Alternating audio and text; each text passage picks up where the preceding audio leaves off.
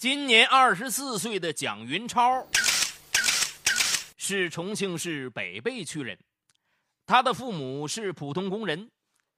二零零三年六月，职校毕业后，他应聘到北碚的一家电子厂工作。二零零五年九月，电子厂来了一批新员工，其中一个叫唐慧慧的漂亮女孩，让蒋云超是一见倾心。为了赢得唐慧慧的芳心，蒋云超利用自己是老员工的身份，对她处处关照。然而此时呢，厂里一个叫周波的老员工也开始追求唐慧慧。接下来的日子，蒋云超不但向那些很讨女孩欢心的朋友取经，还偷偷的租了很多浪漫偶像剧来学习如何恋爱。你别说啊，蒋云超的努力没有白费，加上他又是本地人这样的优势，渐渐的，唐慧慧的爱的天平啊就向他这边倾斜了。当蒋云超和唐慧慧两人确立恋爱关系之后，为此感到十分失意和痛苦的周波选择了离开这个电子厂，去了北碚蔡家岗一家公司打工。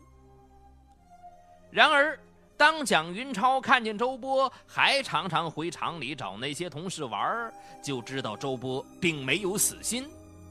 果然不出蒋云超所料，一次，一个同事告他，周波曾在酒席上放言了，只要唐慧慧没有嫁人，他就永远有机会。为此，蒋云超心想：啊。自己只有和唐慧慧结了婚，才能彻底让别人死了这条心，不然这夜长梦多。但每次蒋云超和女友谈起结婚的话题，对方总说自己年龄还小，不想那么早结婚。二零零六年三月初的一天晚上，蒋云超正在家里看电视，突然。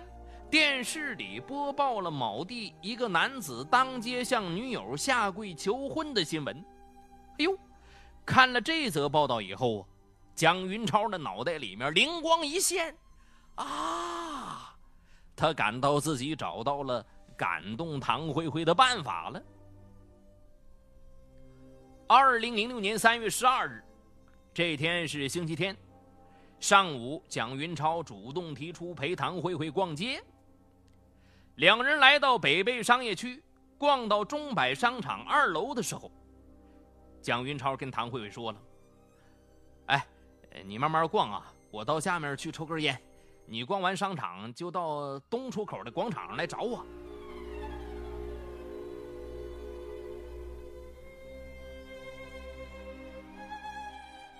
从二楼一下来。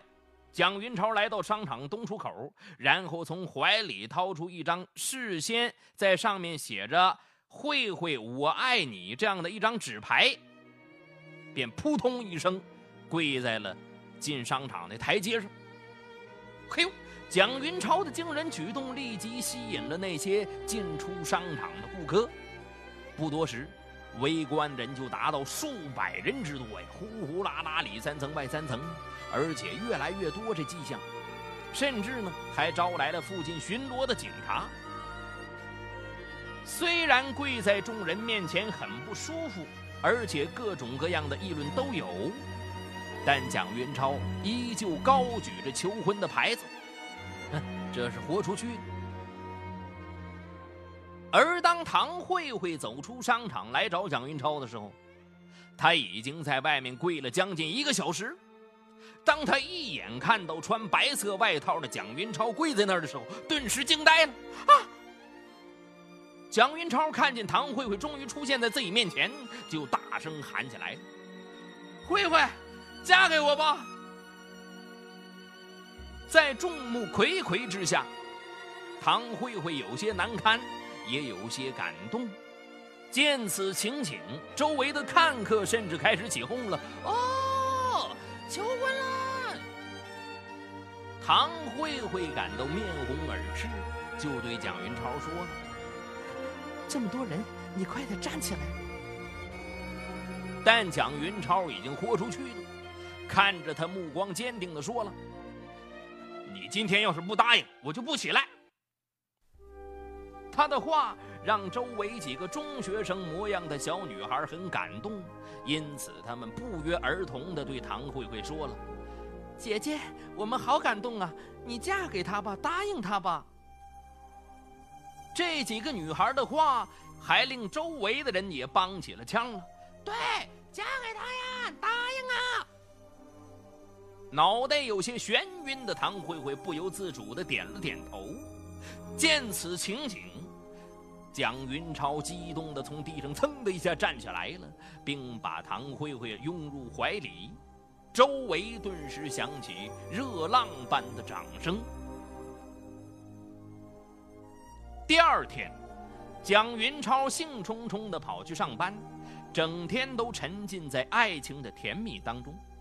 然而下班回家后，他刚一进门，父亲就把一张报纸摔在他脸上，还怒气冲冲的骂道：“啊，男儿膝下有黄金，上跪天，下跪地，中间跪父母，你怎么这么丢人现眼呢？”母亲也在边上责怪他。是啊，超，你这是干啥子嘛？此时他才知道，自己昨天下跪的事儿被记者拍了照并上了报。虽然下跪的事情闹得沸沸扬扬，也让蒋云超饱受别人的嘲笑，但让他感到庆幸的是，他终于抱得美人归了。二零零六年五一期间。他和唐慧慧举行了婚礼，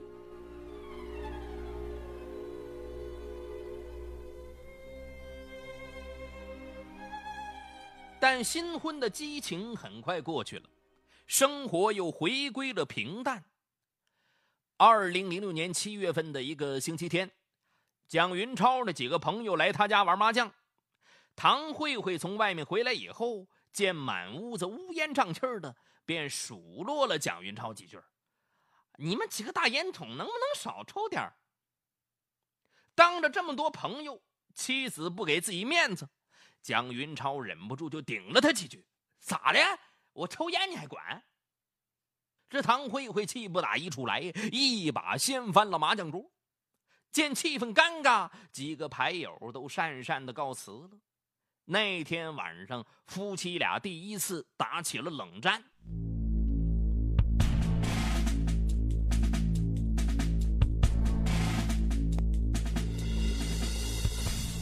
二零零六年八月，车间里要提拔主管，按资历，蒋云超最有条件当选，但就因为下跪事件，使他在同事面前没有一点威信，因此公司领导最后提拔了一个比他资历浅很多的员工当了主管。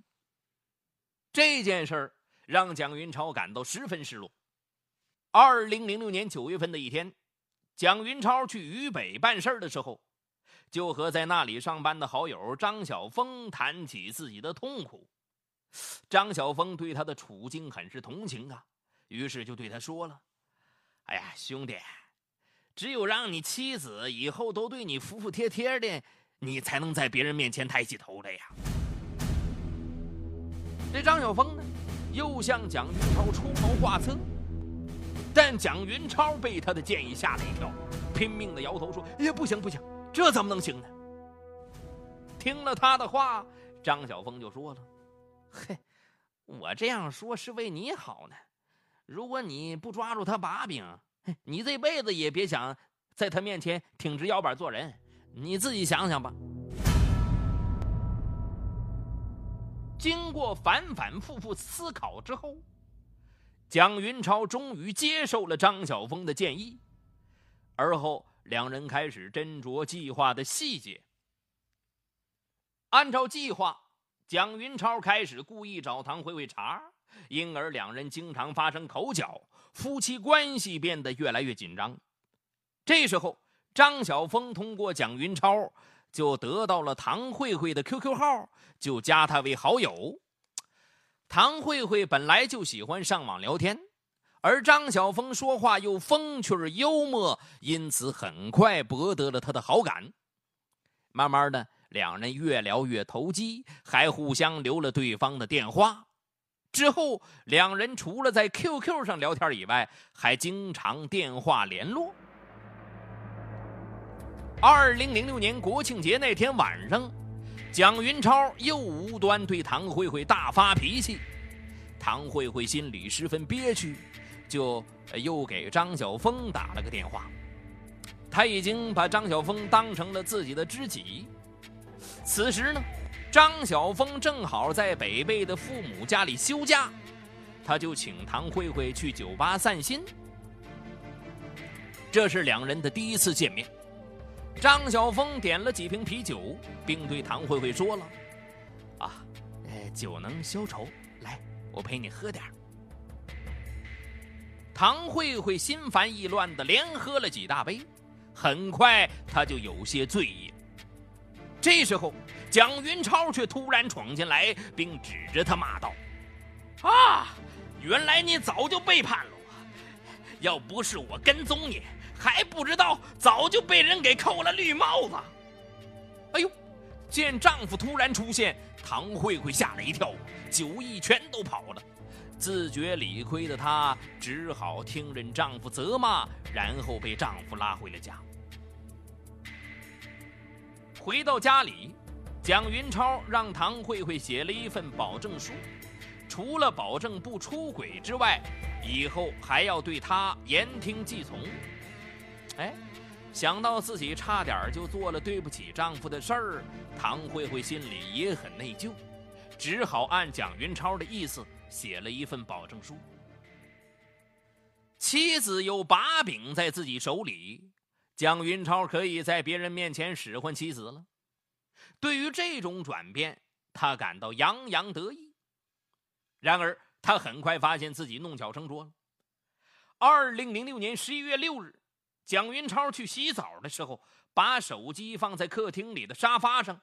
突然，他的手机收到张晓峰发来的一条短信。正在看电视的唐慧慧拿起丈夫的手机一看，这不是网友的手机号码吗？他用蒋云超的手机打过去，电话接通后，他一下就听出了是张晓峰的声音，顿时他什么都明白了，气得浑身发抖。这时候，蒋云超洗完澡从浴室出来了，唐慧慧拿起他的手机就向他砸了过去，怒骂了：“好你个蒋云超，竟敢和你那些狐朋狗友合伙来整我！我跟你过不下去了。”明天我们就离婚。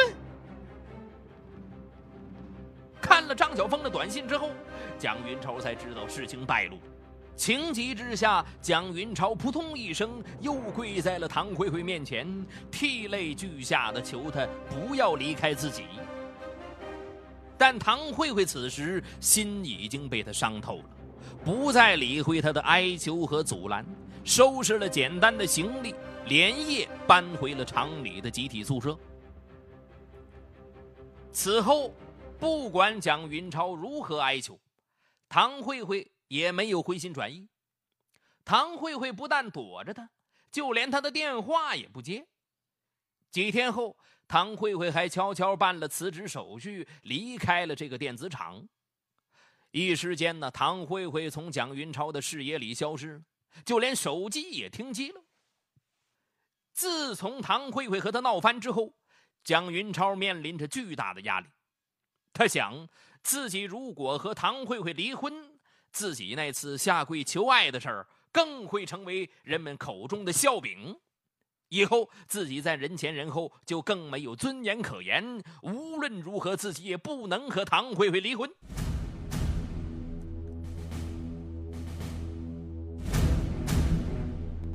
蒋云超通过各种途径去寻找唐慧慧。二零零六年十一月二十九日，此时唐慧慧已经消失近半个月了。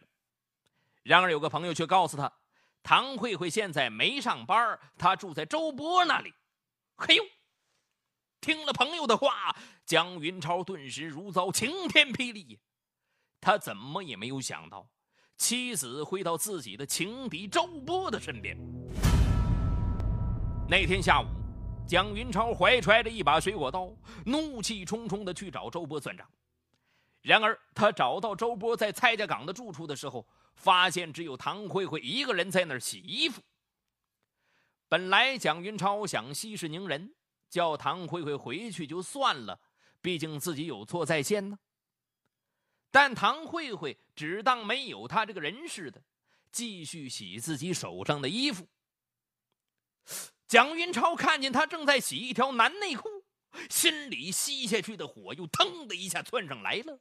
他冲上前去，一把扯下唐慧慧手上的衣服，丢在地上。啊！你竟替别的男人洗衣服，你还要不要脸呢？走，跟我回家。但唐慧慧却挣开了他的手，冷冷的对他说了：“哼，还想让我回去，你就别再做梦了。”我对你的心已经死了，离婚是我们唯一的选择。就算你再去街上跪上几天几夜，我也不会再回到你身边。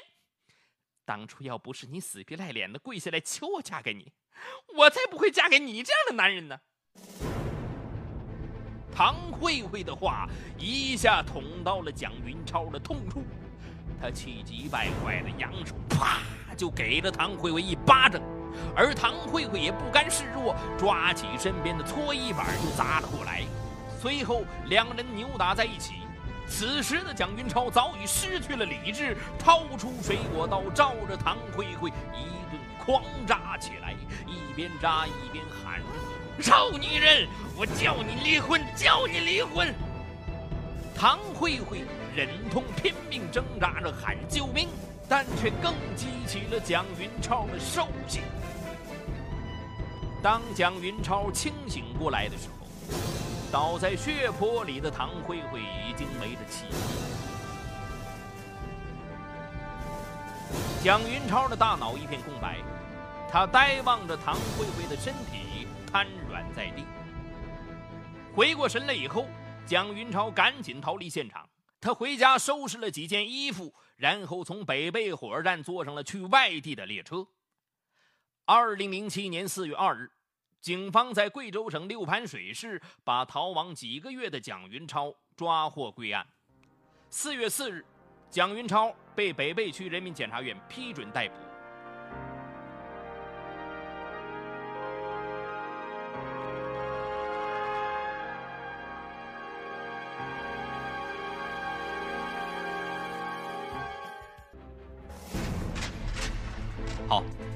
感谢收听今天的雷鸣拍案，我是雷鸣。